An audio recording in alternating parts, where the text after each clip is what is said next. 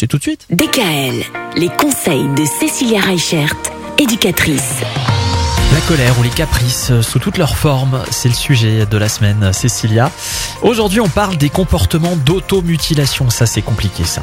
Ah oui, parce qu'en plus, ça arrive déjà chez des tout petits.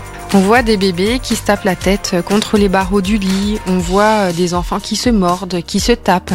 On voit ça surtout vers deux ans, en fait, hein, au moment du stade de l'opposition. Vers deux ans, c'est vraiment un âge où on appelle ça l'âge du non. C'est l'âge où l'enfant s'oppose euh, vraiment, mais parce que, en fait, il grandit et parce qu'il essaye de lui-même de trouver des règles et des limites.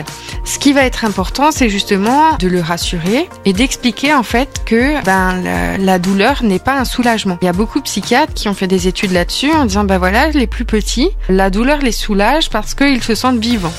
Et c'est aussi euh, ce qu'on retrouve en fait dans les études pour les plus grands, hein, pour euh, les ados à partir de 10 ans déjà. On parle de comportement d'automutilation où là ils peuvent se griffer, euh, s'arracher les cheveux, se mutiler. Donc c'est vrai que c'est des comportements qui sont assez tabous, hein, on n'en parle pas trop, mais l'automutilation chez les enfants ça fait partie des étapes de la colère quand ils n'arrivent pas à verbaliser, quand ils ne se sentent pas en sécurité. Et c'est une des seules manières qu'ils ont trouvé pour justement arriver à faire sortir ça parce que ça les fait rire réagir parce qu'ils sentent eux-mêmes des choses qui se passent en eux. Il faut leur apprendre à dissocier la douleur et le soulagement que peut procurer euh, le fait de se cogner, de se taper, de se pincer, enfin voilà.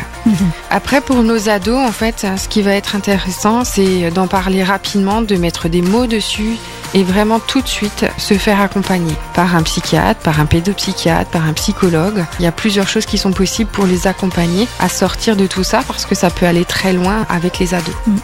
La semaine prochaine, justement, on va chercher à, voir comment on peut tenter d'apaiser, de calmer, de faire sortir la colère chez les enfants ou chez les ados. Merci Cécilia, bon week-end, à lundi. Retrouvez l'ensemble des conseils de DKL sur notre site internet et l'ensemble des plateformes de podcast.